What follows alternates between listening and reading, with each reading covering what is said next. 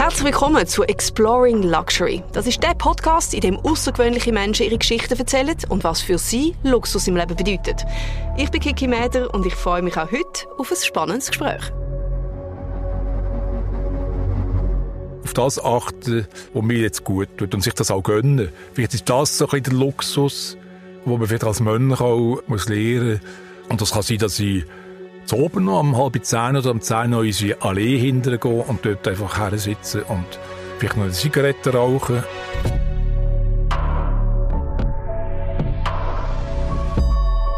Der Abt Peter von Sury hat sich schon mit Anfang 20 für eine Laufbahn in der katholischen Kirche entschieden. Mittlerweile ist er 73 und lebt seit fast 50 Jahren im Benediktinerkloster Mariastein im Kanton Solothurn. Dort ist er als Abt der Vorsteher der Mönchsgemeinschaft. Er hat sich mit dem Weg also ganz bewusst für ein Leben ohne Besitz und ohne Reichtum entschieden. Heute gibt er uns einen Einblick in seinen Alltag im Kloster, erzählt von den momentanen Herausforderungen der Kirche und erklärt, was Luxus für jemanden bedeutet, wo Reichtum ablehnt. Exploring Luxury, der Podcast von Mercedes-Benz Schweiz. Heute ein Gespräch, auf das ich mich ganz besonders freue. Unser Podcast aus dem Kloster Maria Stein. Und wir haben ja all diesen Podcast schon so viele Menschen dürfen befragen rund ums Thema Luxus. Wir haben es von verschiedenen Facetten dürfen beleuchten. Wir haben mit erfolgreichen Sportlerinnen geredet, CEOs, Leute aus dem Luxussegment, mit Luxusforschern. Und mit dem immer mehr gemerkt, was für wahnsinnig verschiedene Facetten das Thema Luxus hat. Und heute das Gespräch also mit jemandem, der sich bewusst eigentlich gegen den Luxus oder gegen Reichtum entschieden hat für ein Leben im Kloster. Es ist mir eine riesige Freude, dass er Zeit gefunden hat, heute mit mir das Gespräch zu führen. Ganz herzlich willkommen, Abt Peter. Gern. Merci. Willkommen in Mariastein. Herzlichen Dank. Es ist wirklich ein magischer Ort, man darf sagen. Wir sind vorher Kiel anschauen. Es hat schon eine Magie und eine wahnsinnige Ruhe da. Jetzt, ähm, es ist halb elf. Mhm. Ich weiss, dass ein Abt sehr früh aufsteht am Morgen. Was haben Sie heute schon alles erlebt? Heute habe ich äh, den Wecker erlebt. um welche Zeit? 5.58 Uhr ist auf meinem Handy so eingestellt. Mhm. Und dann äh, stelle ich SRF 2 Kultur ein. Mhm. Und dann geht das Natur noch zu Ende. Und dann kommen wir um 6 Uhr, beziehungsweise ist alles eine Minute verschoben. 6.01 kommen die Nachrichten. Und dann äh, lasse ich das erste Musikstück auf SRF 2 Kultur, vielleicht noch das zweite. Heute ist etwas sehr Schönes, eine schöne Überraschung. Nämlich ein Stück vom italienischen Barockkomponist und äh, gespielt von La Cetra in Basel und äh, dirigiert von Andrea Marcon. Das ist ein Musiker, den ich kenne seit äh, 40 Jahren. Sie befreundet und äh, das sind so schöne Überraschungen am Morgen früh. So starten wir gut in den Tag. Ja, und dann bin ich auf dem Bettrand gesessen und ein bisschen Stretching gemacht und so ein bisschen... Ja, ja, das, äh, ohne Musik dann. Ja. Ohne Musik. Und dann um halb sieben war das Morgengebet. Gewesen. Und das geht so 25 Minuten. So habe ich den Tag angefangen. Also nicht alleine, in der Kirche sind wir miteinander. Mhm. Das ist dann wichtig, da kommt man zusammen. Das ist so der erste gemeinsame Punkt am Tag, das Morgengebet das Morgengebet und nachher gibt es ein Frühstück. Das ist dann individuell und dann äh, ist am 8. Uhr morgen haben wir schon die erste Sitzung gehabt. Mhm. Immer am äh, Donnerstagmorgen um 8. Uhr ist Infokonferenz, da kommen eigentlich alle die Leute zusammen, die für einen Kloster- und Wallfahrtsbetrieb äh, unmittelbar Verantwortung haben. Da dort wir die kommende Woche miteinander durchgehen, terminmässig.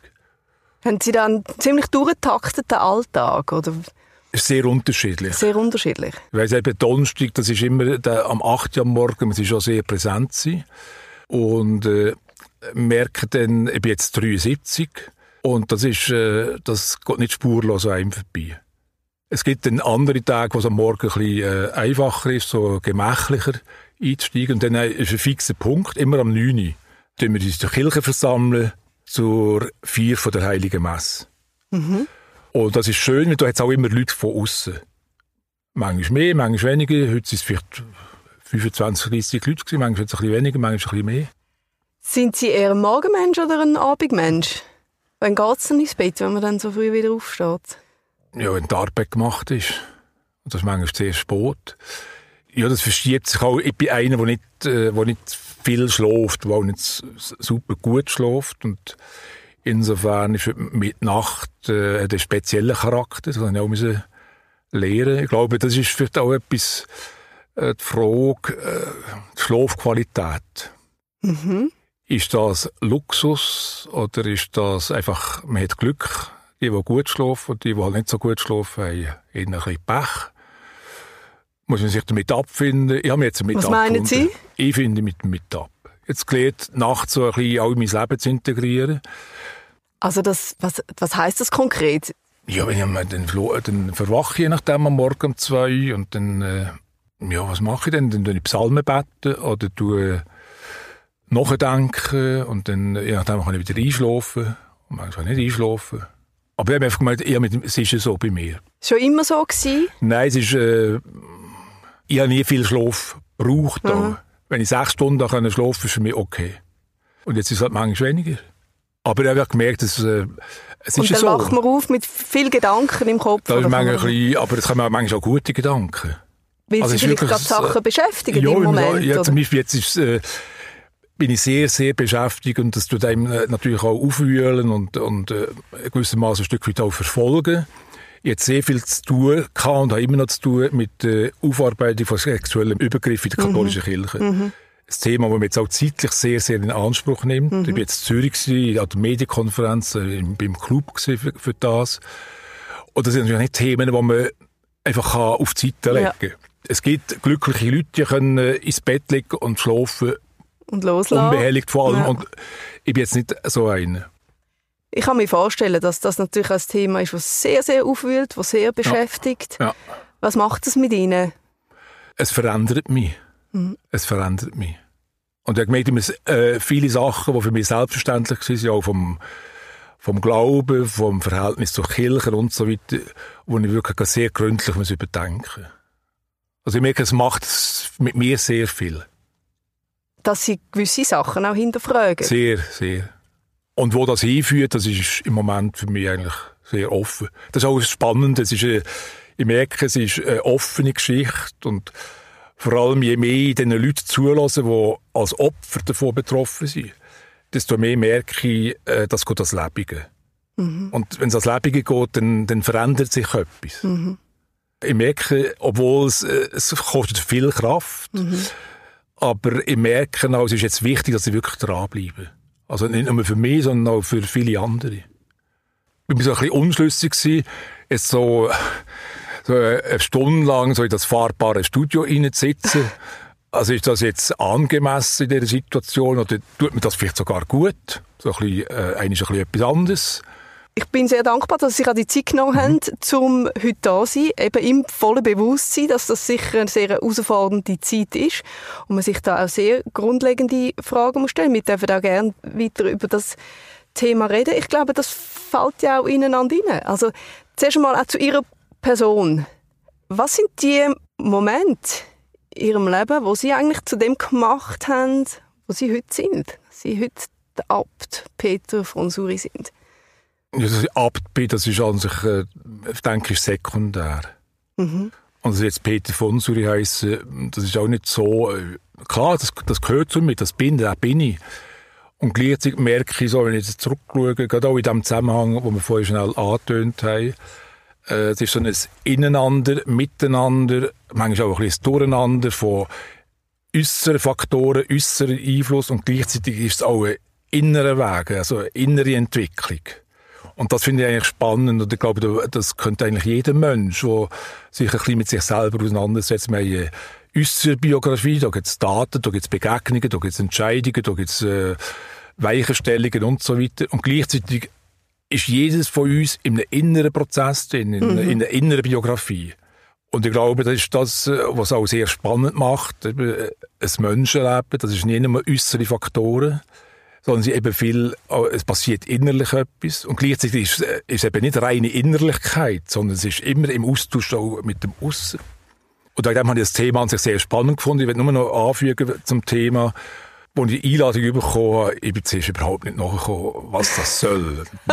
Wirklich nicht nachgekommen.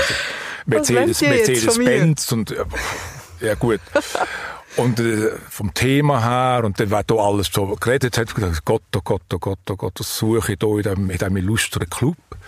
Und ich hatte äh, Rücksprache noch mit jemandem, der für uns arbeitet, schon ein paar Jahre, der sich, äh, was sich sehr gut auskennt im Kommunikationsbereich mhm. und so weiter. Äh, der Mariano Schuor. Mhm. Und äh, gerade wenn es um so Fragen geht, äh, frage ich ihn, was meinst du, soll ich dazu sagen? Oder ist das eigentlich eine höhere äh, Zeitverschwendung? Und er hat gesagt, doch, doch, sag zu, mach, mach das. Und ja, okay. also wenn Sie beschreiben das jetzt da als illustre Truppe, wo da auch schon äh, vor dem Mikrofon gesessen ist, aber wenn ich, ich bin jetzt, kann jetzt mit Ihnen äh, in die Kille gehen und da ein bisschen einen Teil führen laufen, also wenn man mit Ihnen du, das also nicht durchs Kloster oder vor dem Kloster läuft, ja. Begegnungen von den Menschen, die da das kommen besuchen, sie werden da schon auch ein bisschen gefeiert, muss man schon sagen. Sie sind da schon auch... Also ich, ich fühle mich wohl hier an diesem Ort. Also wirklich für mich, äh, ich merke jetzt, ich bin jetzt bald 50 Jahre hier und äh, im Verlauf der Jahrzehnte bin ich an verschiedenen Orten. Ich hatte zum Beispiel das Privileg, gehabt, dass ich fünf Jahre in Rom war. Habe fünf Jahre in Rom studieren. Mhm äh, grossartig. Ich war Pfarrer neben Russ in einer, in einer Gemeinde. Es war auch eine gute Zeit gewesen, über 16 Jahre lang. Ich bin jetzt hier wieder seit 23 Jahren. Und merke eigentlich, je länger ich mich doch mal stehe, das ist ein Ort, äh, da fühle ich mich wohl, da bin ich, so wie man das kann, sagen, ich bin daheim. Und ich Leute strahlen, wenn sie ihnen begegnen. Ja, also das ist etwas, was ich immer wieder schön finde. Da. Es gibt ganz, ganz unterschiedliche Leute. Die haben eigentlich einen völligen Normalzustand äh, angetroffen. Da am Morgen mhm. um halb elf ist da nicht der grosse Auflauf. Wir werden jetzt übermorgen am, am Samstag einen grossen Klosterbazar durchführen und es weiss niemand genau, wie viele Leute das da kommen. Es ist zum ersten Mal und da wird es wahrscheinlich viele Leute geben. Oder am Sonntag, äh, da jetzt natürlich dann wesentlich mehr Leute, oder Gruppen da kommen und so. Ich finde es schön, mit den Leuten so völlig unkompliziert da können zu begegnen. Mhm. Ganz unterschiedliche Leute. Ganz annehmen möchte Abt Peters Kompliment also nicht, dass er bei den Besuchern vom Kloster Maria Stein schon ein ein Star ist. Vor dieser imposanten Kille ist der Abt Peter nämlich eine beeindruckende Erscheinung. Er ist gross, trägt ein goldiges Kreuz um den Hals und läuft mit einer Präsenz um, die eben genau auch zeigt, dass er sich zu Maria Stein richtig wohlfühlt. Ich habe vom Abt Peter darum wissen, ob der Gang ins Kloster für ihn damals mit 24 eine Art innere Berufung war. Ja, ich hoffe es. Also, ich hoffe, dass es nicht ein Fehlentscheid ist. Eine innere Berufung, also von Anfang an gewusst, ich wollte den Weg gehen. Äh, nicht wahr, nein, das ist relativ... Äh,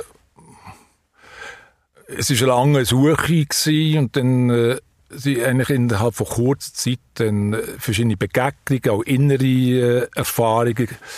Und das jetzt dann eigentlich gemacht innerhalb von ein, zwei Jahren, relativ schnell. Ja, sogar für ein Jahr, anderthalb Jahre. Und dann ist eigentlich klar gewesen, dass eigentlich Mönch werden im Maristein.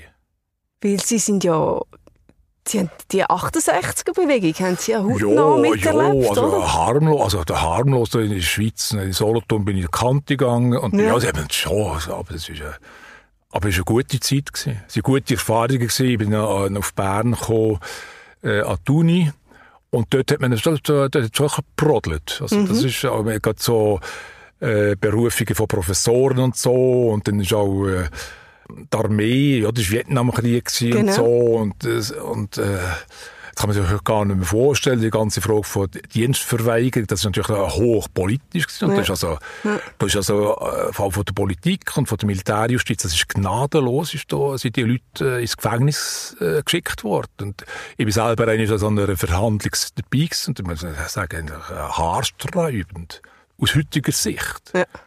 Und Sie selber haben das Militär gemacht? Ich habe das Militär ja. gemacht, mit einer gewissen Selbstverständlichkeit. Wahrscheinlich hat es meinem Vater das Herz gebrochen, wenn ich jetzt gesagt hätte, ich würde den Dienst verweigern. Ja. Für das Militär, ja, einfach schon etwas dazu gehört. Und wir waren vier Brüder. Gewesen. Und äh, keiner hat Militärkarriere gemacht. Ich habe es am weitesten gebracht. Korporal bin ich geworden. Ja. Und die anderen sind nicht mal, nicht mal gefreit worden, so viel ich weiss. Das, ich glaube, das ist dem Vater schon ein bisschen gewurmt. Ja. Ja, also von dem her ist das Militär Nein, es war an sich auch eine gute Zeit, gewesen, eine gute Erfahrung. Gewesen. Sie haben gesagt, vier Brüder. Wie viele Geschwister die insgesamt? Sieben insgesamt. Ihr Name? Peter Das ist, mein, das ist mein alter Aufnahme, ja. Ich bin Ja. getauft worden auf dem Namen.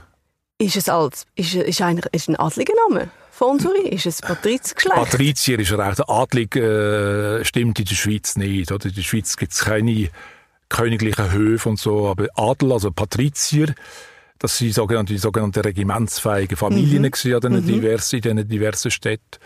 Und da sind die Fonsuri damals im, unter dem Ancien Regime eine von denen in Solothurn. Wie sind Sie aufgewachsen? Sind Sie Gut katholisch. gut katholisch? Und äh, so Wohlhabend? Nein, das ist, äh, das ist eigentlich kein Thema gewesen. Aber wo... ist- aber ich es ist so, wie soll ich sagen, es eben schon so erlebt, damals, die Mutter, sie war Hausfrau und Mutter. Und hat eigentlich durch das ihre Talente nicht können entfalten Und dann hat sie wahrscheinlich auch ein bisschen gelitten unter dem. Aber sie ist dann wirklich, sie hat, äh, vom Vater müssen das Geld erbitten. Ja, mit einer gewissen Selbstverständlichkeit. zu dieser Vater- Zeit natürlich. und wohlhabend, wir haben gut gelebt. Aber das sind wirklich noch ganz wichtige Erinnerungen für mich in den 50er Jahren. Wir sind aufgewachsen, man hat Sorge zu allem, man hat gespart, was man hat können. Wir waren sieben Kinder, gewesen, man hat kind, äh, Kleider ausgetragen, von einem Kind zum nächsten weitergegeben, man hat Schuhe ausgetragen und so weiter. Das ist einfach, es ist von einer gewissen Hauslichkeit und Sparsamkeit geprägt. Bis in die 50er Jahre, bis so Anfang 60er Jahre. Und dann hat das eigentlich innerhalb von sehr kurzer Zeit sich stark verändert. Dass man eigentlich dann, äh, plötzlich ist es dann, hat es geheißen, man muss möglichst viel brauchen. Dann ist die Wegwerfgesellschaft ist dann eigentlich äh, plötzlich salonfähig geworden. Weil man gesagt da sollte man die Wirtschaft ankurbeln. Und das ist mit, äh, ja, mit allen negativen Folgenerscheinungen. Aber ich habe schon erlebt, wo man jede Schnur auf die Seite tut, wenn ein Päckchen angekommen ist, hat man die Schnur ja? Es war wirklich noch die Mangelwirtschaft gewesen, mit Packpapier schön zusammengelegt, dass man es wieder hätte können brauchen und so. Das sind Ja. Sachen, die man sich gar nicht so richtig vorstellen kann. Mit die nassen Schuhe mit Zeitungspapier ausgestopft und so weiter. Das ist so, ist ein, ein einfacher Lebensstil gewesen, auch wenn man, auch wenn man jetzt, äh, sagen wir, zum guten Mittelstand gehört hat. Jetzt kann man aber fast mit 24 dann den Entschluss, ich gehe in ein Kloster. Das heisst, man ist eigentlich gut behütet aufgewachsen und geht dann in den völligen Verzicht. Das ist eine grosse Umstellung. Was, erinner was für Erinnerungen haben Sie an die Zeit? Also gut behütet, das wird ich ein bisschen äh, relativieren. Und das mache ich eigentlich den Eltern ein grosses Kompliment. Sie haben uns eigentlich grosse Freiheiten gelassen. Ich war mit Pfadi sehr engagiert. Gewesen. Und dann, das ist klar, dann bin ich 16, 17, 18 mit einer äh, Verantwortung übernommen, Führer geworden. Und äh, mit 18 sofort äh, lernen Auto fahren. Also, wo ich, am 18. Geburtstag hatte ich den Lehrausweis gehabt. Und dann äh, ist das zack, zack gegangen und dann äh, den Fahrausweis gemacht. Und dann eigentlich übers, mit dem Auto können wegfahren mit grosser Selbstverständlichkeit. Das ist eigentlich nie, also da muss ich sagen, da haben wir grosse Freiheiten gehabt. Also die Freiheiten sind ja auch ein, ein Luxus auf eine Art, wo man nachher bei einem Eintritt in Kloster vielleicht auch auf die Seite legt. Das ist dann tatsächlich so so freier ist gewesen. dann nicht, oder? Was mir eigentlich jetzt vom äußeren Rahmen am, am meisten äh, sagen wir, ein Einschnitt war, ist äh, der Samstag oben. Gewesen. Wir hatten das Gebet am 8. Uhr und das ist äh, am Samstag so ein bisschen länger gegangen, ich glaube halb neun, viertel vor neun.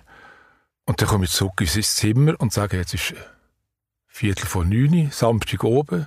Also, was, was mache ich da? Weil das ist natürlich für mich auch, äh, das Samstag oben, das ist der Au- der Ausgang gewesen. Und das ist schon, habe ich gemerkt, das ist ein, ein grosser Einschnitt gewesen. Und auf der anderen Seite ist es auch äh, ein Entdecker gewesen. Man hat Stille entdecken. Ist einfach ganz still im Haus. Und gemerkt, ja, das ist, äh, es geht eine andere Welt auf. Aber der Einschnitt von, äh, der ist schon äh, ziemlich äh, spürbar bei mir. Und auch äh, mit Kollegen ist sie, ja, die sind halt ja nicht mehr da. Und mit anderen Leuten plötzlich um sich. Und Ja, aber es ist alles sehr neu gewesen und von dem her Aufregend auch. ist es aufregend, oder? So die erste Zeit. äh, Und dann bin nach einem Jahr bin ich zum Studium gekommen ins Kloster Einsiedeln. Da hat es wieder recht viele junge Leute gehabt. Da bin ich weitaus der Jüngste gewesen. Und dort in Einsiedeln, das sind andere, die Theologie studiert haben. Und da war mir wirklich eine gute Gruppe gewesen. Und dann bin ich auf Rom gekommen.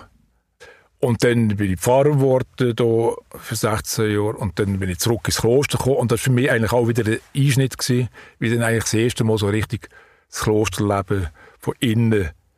Ich war 50 gewesen. Wirklich, was, jetzt bin ich wirklich angekommen im Kloster. Ja. Vorher hatte ich eigentlich viel Freiheiten als Pfarrer. Ich meine, da, da ist man, muss man einfach können selbstständig arbeiten Ja.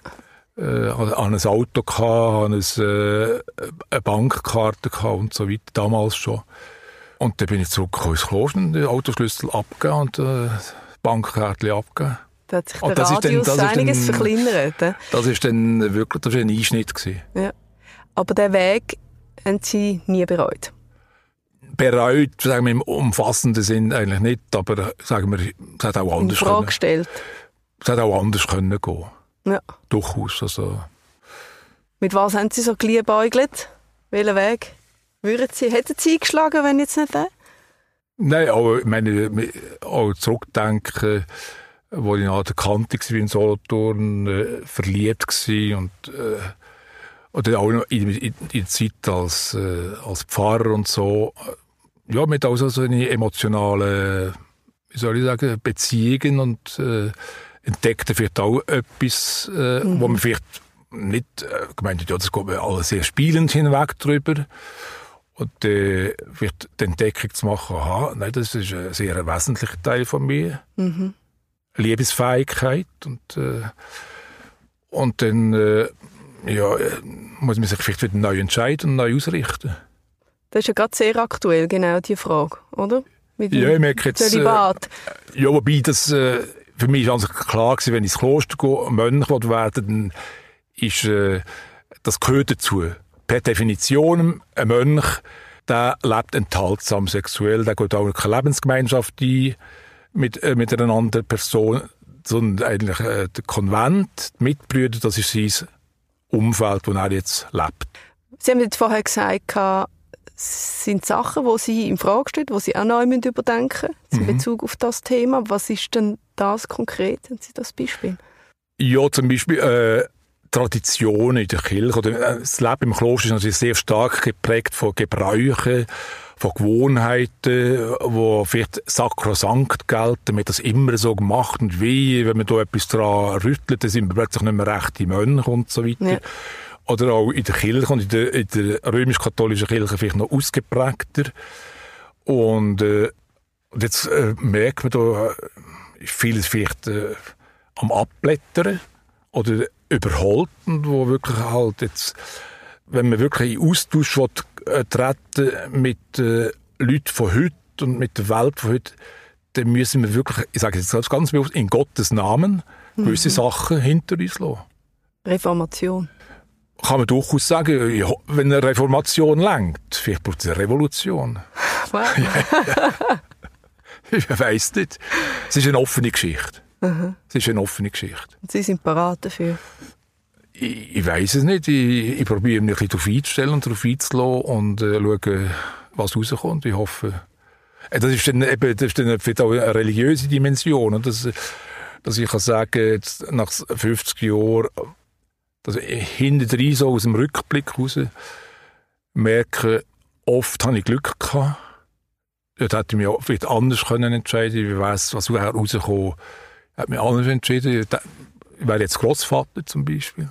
Stellen Sie ich sich die Fragen auf? Ja, jetzt vielleicht nicht mehr so, aber es hat eine Zeit gegeben, wo ich realisiert habe, ins Kloster gehen, das heisst Verzicht auf Kinder. Mhm. Und das ist äh, so Zeiten gegeben, weil ich eigentlich gerne mit Kindern äh, ja, einfach zusammen bin und, und äh, für mich sehr äh, bereichernd. Und äh, ja, die Erfahrung, nein, ich habe jetzt auf das verzichtet, das ist jetzt wirklich ein Verzicht. Und, äh, mm, vielleicht nicht hundertprozentig bewusst gemacht, aber es war wirklich mein Entscheid. Gewesen. Ja, und äh, Und da gibt es Momente, wo einem das dann halt mehr einholt. Ja, und dann gibt es, wenn man das wieder erlebt, was andere über ihre Kinder jammern, dann sagen oh, Gott sei Dank. Also, das ist sehr, muss man auch schauen, dass man nicht plötzlich so in eine, in eine Blote reingerotet, wo man das eine Sache idealisiert. Ja, oder? Und, absolut. Und auch in der Beziehung, oder wenn hier und das, das ist ja so, einfach mit einer Unvollkommenheit auch leben können. mit einer Unvollkommenheit können leben Ich schätze sehr, dass er seine Gedanken so offen mit mir teilt und auch ganz klar zugibt, dass er ein Leben mit Kind und Großkind vermisst. Dass der Verzicht ab und zu schwerfallen kann, für ihn aber unmissverständlich zum Leben im Kloster dazugehört. Und wenn es um Verzicht geht, geht es nicht nur um die grossen familiären Fragen, sondern auch um den Verzicht von Freiheiten. Wie zum Beispiel Ferien. Macht ein Mönch eigentlich Ferien? 1974 bin ich zuerst ein paar Tage auf Maria Steich und jetzt heisst der Mönch ist gerade in der Ferien. Aha. Und da ist mir fast ein Laden ab. Was? Ein Mönch macht Ferien? Ich muss mir vorstellen. und dann habe ich lernen, ein Mönch braucht Ferien. Mhm. Und das bin ich jetzt auch. Also ich bin jetzt, äh, äh, habe ich zehn Tage im August. Und das äh, hat mir sehr gut getan. Ich habe eine Schwester, die wohnt im Tessin. Und dann, ich, sie ist selber weg, aber ich ihre Wohnung können brauchen und dann äh, habe ich, das ist jetzt Luxus, purer Luxus, von Marco Solari eine Einladung bekommen als Filmfestival von Locarno. Oh, schön. Eine Karte mit überall hin dürfen, habe Monte Verita, Eröffnung dort mit dem Alain Berset und also alles ist, ist toll, tolle Erfahrung. Und dann konnte ich eine Begleitung mitnehmen. Aha. Dann, was mache ich jetzt? Äh, als Mönch eine Begleitung mitnehmen. und dann äh, habe ich meine Nichte gefragt, die in Bellinzona wohnt und schafft. Und die hat äh, begeistert zugesagt. Bin ich mit meiner Konsorte an das Filmfestival. Das ist äh, wirklich das war eine gute super, Erfahrung, super aber ich merke super schön. Die Augen strahlen. Ja, das ist schön gewesen. Womit wir ja zumindest eigentlich in unserem Podcast-Thema mhm. sind. Sie sagen, das ist Luxus. Jetzt, wenn man auf der Homepage ist vom Kloster Mariastein, oder? Steht, der Mönch setzt ein Zeichen, er glaubt an das ewige Leben und kann deshalb auf rein irdische Werte wie Reichtum verzichten. Oder? Es macht ja dann gleich Freude, ans Filmfestival zu gehen und einen Free Access Pass zu haben. Also die Texte auf der Webseite, äh, da wird immer wieder darüber gestritten. Okay. Also wir Konsens finden, wo man sagt, der kleinste gemeinsame Nenner, okay, ich würde es jetzt ein bisschen anders formulieren und vielleicht ein bisschen relativieren und ein bisschen äh, verstärken und so weiter. Mhm. Und was bedeutet denn für Sie persönlich Luxus? Also für mich, äh, muss ein bisschen unterscheiden, für mich persönlich oder einfach gesehen in meinem Umfeld. Oder? Fangen wir an mit Ihnen persönlich? Mit mir persönlich ich stelle mir die Frage nicht so, ich, ich, ich frage mich eher, was brauche ich? Die sogenannte, äh, wie heißt es, Work-Life-Balance. dass ich mir sage, dass ich... Haben Sie das? Work-Life-Balance? Ja, ich probiere es. Mhm. Ich mhm. probiere es, dass ich ein Gleichgewicht kann halten kann. Und da brauche ich einfach meine Momente, wo mir einfach wohl ist. Kein Druck oder Druck halt auf der Seite lassen. Und das kann sein, dass ich zu oben noch um halb zehn oder um zehn noch in unsere Allee hinterher gehen und dort einfach her sitzen und vielleicht noch eine Zigarette rauchen und dann ist okay, okay einfach so. Und ist das und ein Stückchen Frigor dazu oder irgend so etwas. Das finde ich sehr schön, also ich das Bild das einfach so, ja. unter dem Baum mit dem Frigor-Schöckeli und der Zigarette. Ja. Herrlich. Und das ist gut, das ist gut für ein paar Tage. Mhm. Mhm. Auf, das, äh, auf das achten wo mir jetzt gut tut und sich das auch gönnen. Vielleicht ist das so ein bisschen der Luxus, äh, wo man vielleicht als Mönch auch, auch äh, muss lernen wo man doch wo das, die sogenannte Askese, eben der Verzicht und all das, und dann alles noch aus religiösen Gründen und so, äh, der, der Herrgott, der Opfer erwartet und äh, vielleicht erwartet der Herrgott ihnen, dass, sie, dass, äh, dass die Mönche zufrieden sind. Und dann äh, mit Zufriedenheit kann man auch andere äh, vielleicht zufrieden machen. Mhm. Und dazu gehört wirklich auch, dass man sich etwas gönnt, ohne schlechtes Gewissen. Absolut. Ohne schlechtes Gewissen. Und wenn Sie jetzt sagen, was bedeutet Luxus für Sie im Umfeld? Ich habe mich das ein paar Mal gefragt, jetzt äh, im Zusammenhang. Ich würde vielleicht Ihnen sagen, wenn ob das auch in Richtung Luxus, aber privilegiert. Mhm. Oder wir haben hier wirklich einen schönen Klostergarten. Und in der Pandemie ist es natürlich, äh, kann man sagen, das ist wirklich ein absoluter Luxus gewesen. Mhm. Oder ist es eben, kann man sagen, war frei, sich zu bewegen, man hatte die Möglichkeit gehabt, wirklich rauszugehen, wir können laufen, wie gesagt, es ist eine schöne Landschaft.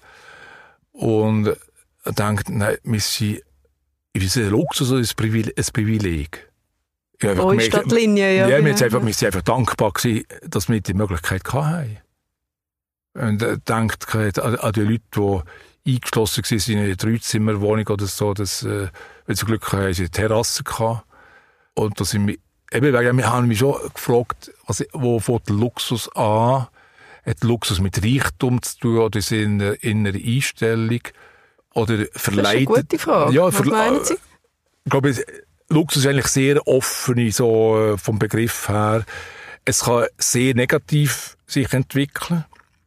Kann, also, wenn das die Exklusivität daraus wird und sich das besser fühlen, ich kann mir das leisten, ich darf mir das erlauben und so weiter. Und äh, ich, zum Beispiel Umgang mit Ressourcen. Ja. Ähm, gehört von den äh, russischen Oligarchen, die, die können sich leisten, eine Jagd zu bauen, die 100 Millionen kostet. Das ist absolut absurd. Absolut absurd. Ist das jetzt Luxus oder ist es einfach Unsinn und Unfug?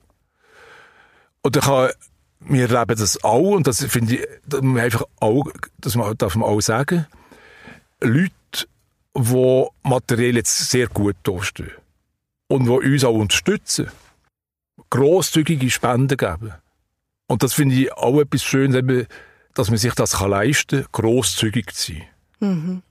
Das ist auch schön. Und ich finde, gerade in Basel haben sich wirklich äh, äh, so eine Charaktereigenschaft, die man in Basel findet. Es heisst immer, in Basel ist sehr viel Geld da.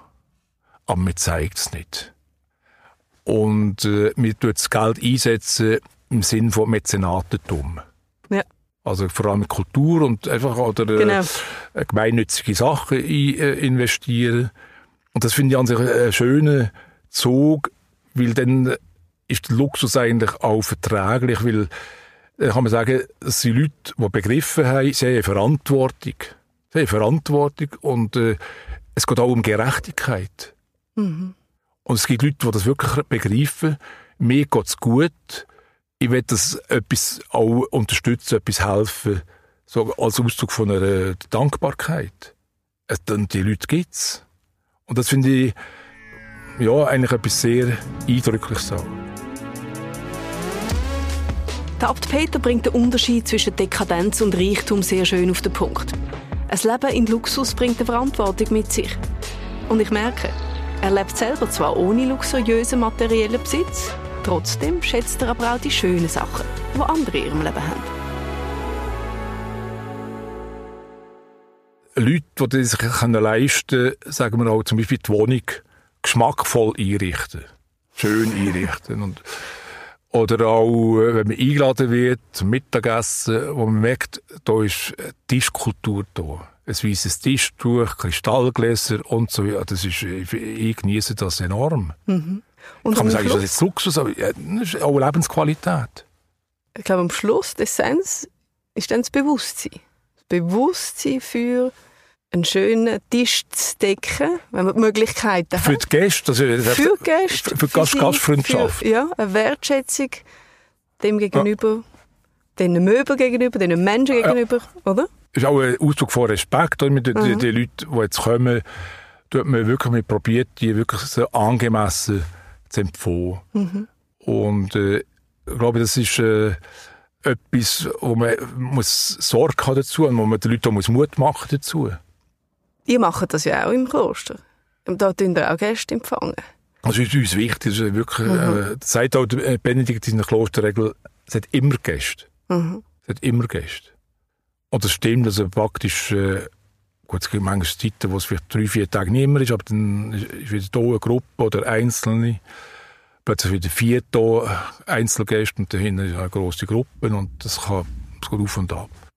Jetzt ist es so, Sie sind 75? Nein. Noch nicht ganz. Es kommt, Es also kommt noch in zwei Jahren. In zwei Genau. Jahren, genau. In zwei Jahren ist es soweit. Und dann gehen Sie offiziell eigentlich in Renten als Abt, oder? Ja. Dann man das so wir das formulieren? Amt niederlegen. Das Amt niederlegen. Ja. Wie darf man sich das vorstellen? Eben, das ist ja dann nicht wirklich eine Rente, oder wie, wie geht denn... Nein, wir haben jetzt alte Mitbrüder. Wir haben der älteste ist 97. Ja. Der Bruder Anton, und der ist von morgen früh bis zum spät ist er unterwegs. Ja. In der Küche und im Office und im Speissaal und gönnt sich keine Ruhe. Und ich, wenn ich, wenn wir jetzt schauen, oder wir- unser Kloster ist ja noch integriert in einen grösseren Verband, in einen Klösterverband Ja. in der Schweiz. Da ist Einsiedler dabei, die sind dies Engelberg und ein paar andere. Und das wird geleitet von einem sogenannten Abt Präses. Mhm. Und da ist dann seine Aufgabe, dann, äh, den Übergang eigentlich zu begleiten und die Einzelheiten festzulegen. Im Austausch mit unserem Kloster. Das heisst, da können Sie sich auch vorstellen, dann in ein anderes Kloster? Nein, nein. Das dann schon nicht? Also Benediktiner, das ist äh, so eine Eigenheit. Ich bin nicht eigentlich Benediktiner, ich bin nicht einfach Pate, sondern ich bin Benediktiner von Maria Stein. Okay. Und ich hoffe, dass es bleiben bis zum Lebensende. Wobei das nicht zwingend heisst, dass es wirklich am Ort ist, aber ich gehöre zu dieser Gemeinschaft. Ja. Und äh, was dann nachher ist, also im Moment ist so viel anders aktuell, dass ich da gar nicht groß Zeit habe oder muss haben, mir zu vorstellen, was nachher dann kommt. Das glaube ich Ihnen sofort. Das ist dann Luxus. das ist dann Luxus. Ein bisschen mehr Zeit haben vielleicht zum Film schauen. Vielleicht mal einen Podcast hören. Ja, Würde mich sehr weiß. freuen, wenn Sie dann würden reinhören in unser Gespräch. Oder ein Buch lesen. Oder natürlich ein Buch Mhm. lesen. Oder ein Gedicht lesen. Das Ja, kommen ganz viele Ideen. Mhm. Also ich glaube, da habe ich auch An dem keine Angst, dass, es- dass es Ihnen An dem je wird langweilig werden. Es war ein ultra spannendes Gespräch. Gewesen. Ich danke Ihnen außerordentlich für auch die Offenheit. Ich habe zum Schluss, ich höre immer gleich auf, nämlich mit den drei letzten Fragen.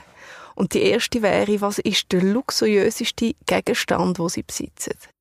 Ja, äh, noch nicht so lange her, äh, eine schöne Fülle geschenkt bekommen, glaube ich, ein Mont Blanc. Hm. Aber er funktioniert nicht mehr. Nicht so in eine Papeterie gehen und äh, komme einfach nicht dazu. Sie mir zeigen, irgendetwas stimmt nicht. Also das, das gilt so als äh, Luxussegment. ja. Ja, genau. Welcher Satz und welche Person hat Sie am meisten geprägt? Es sind viele, die mich äh, geprägt haben. Also für mich ein wichtiger Satz ist geworden, so in den letzten Jahren, eben jetzt auch gerade durch meine Aufgabe als Abt, äh, der Mensch denkt und Gott lenkt. Ich finde, es bringt sehr schön auf den Punkt, äh, was von uns erwartet wird. Und das finde ich eine grossartige äh, Voraussetzung, die wir Menschen mitbringen, dass wir können denken das ist, Wenn man es richtig anwendet. Ja, ja das, das ist eine unglaubliche äh, Gabe, oder, dass wir können Ja. denken Und gleichzeitig Gott lenkt, das ist ein Urvertrauen, setzt aber voraus, dass der Mensch denkt. Wenn der Mensch seine Fähigkeiten nicht einsetzt und nur so halbherzig und ja, der, der Herrgott wird es schon richten und so, äh, das kann nicht funktionieren. Mhm. Irgendwie ist, ist Gott angewiesen auf unsere Mitarbeit. Die letzte Frage. Was haben Sie heute noch vor? Was ist also Ihr Highlight von Äh, heute? Highlight, ich weiß nicht, ob es ein Highlight ist. Also jetzt haben wir das Gebet am 12. Uhr. Das ist schön, da kommen drei Psalmen. Das ist für mich, also, das ist auch etwas, was ich so jetzt in der letzten Zeit sehr äh, schätze, der Reichtum und der Schatz von den Psalmen. Mhm. Ah, Das finde ich manchmal, das ist jetzt wirklich ein Luxus in einem guten Sinn, fast in einem besten Sinn, dass uns Gelegenheit gegeben ist, uns Mönch regelmäßig im Tag drei, vier, fünf Mal auszusteigen aus dem Tagesstress, aus dem Tagesgeschäft und einzutauchen in die Welt der Psalmen. Das sind die Gebete in der Bibel, zweieinhalbtausend Jahre alt. Und das ist, äh, das ist wie, äh, andere gehen Kaffee nehmen, andere nehmen eine Dusche. Wir gehen halt äh, in die Psalmodie. Und das ist, äh, das ist etwas Grossartiges. Also, der am 12. Uhr nachher ist Mittagessen. Und da lesen wir im Moment ein tolles Buch. Wir- Oder wir, beim Mittagessen tun wir Tun das wir nicht Buch... schwätzen, Nein, wir tun nicht schwätzen. Außer am Sonntag. Das würde mir sehr schwer fallen. Man gewöhnt sich an vieles. Und jetzt ist mein, mein Cousin ist im Moment hier in der Ferien. Habe ich gesagt, wir haben heute noch Zeit, nach dem, beim Kaffee noch ein bisschen zu schätzen miteinander. Und dann äh, muss ich noch fortfahren ins Fricktal, zu einem Anlass. Ja, das wird sicher etwas Interessantes. Und dann komme ich halt also relativ spät zurück, so acht, halb neun.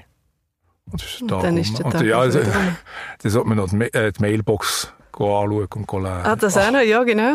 Admin steht Ah, auch noch an. ah. Auch man Abt. Die Mailbox. Ah, ja. Abt Peter von Suri, es war mir eine riesen Freude. gewesen. Danke viel, viel mal, dass Sie uns mitgenommen haben in Ihr Klosterleben, Ihren Reichtum. Und äh, ich hoffe, dass wir uns irgendwann wieder mal Ja. dürfen begegnen Wer weiß. Kommt wieder und nehmt noch Zeit, Maria Stein noch ein bisschen lernen zu können. Das mache ich sehr gerne. Danke Dankeschön. vielmals. Merci. Der Abt Peter von Suri. Am Anfang hat er sich noch gefragt, was er als Mönch in dem Podcast über Luxus soll. Und jetzt, 40 Minuten später, verabschiede ich ihn nach einem Gespräch, wo reichhaltiger nicht könnte sein. Nicht zuletzt dank seiner grossen Offenheit. Für mich ist es schwer vorstellbar, wie man sein ganzes Leben nur Gott kann widmen und dafür auf so viel verzichtet. Kind, Freiheiten und materiellen Besitz. Der Abt Peter hat mir seine Welt näher bringen und zeigen, dass auch ein Mönch sich zwischendurch durchaus einen persönlichen Luxus gönnt. Sei es beim Lesen von Psalmen, bei einem Zigarettchen im Klostergarten oder am Filmfestival auf der Piazza Grande. Reichtum eben als innere Einstellung. Exploring Luxury. Der Podcast von Mercedes-Benz Schweiz.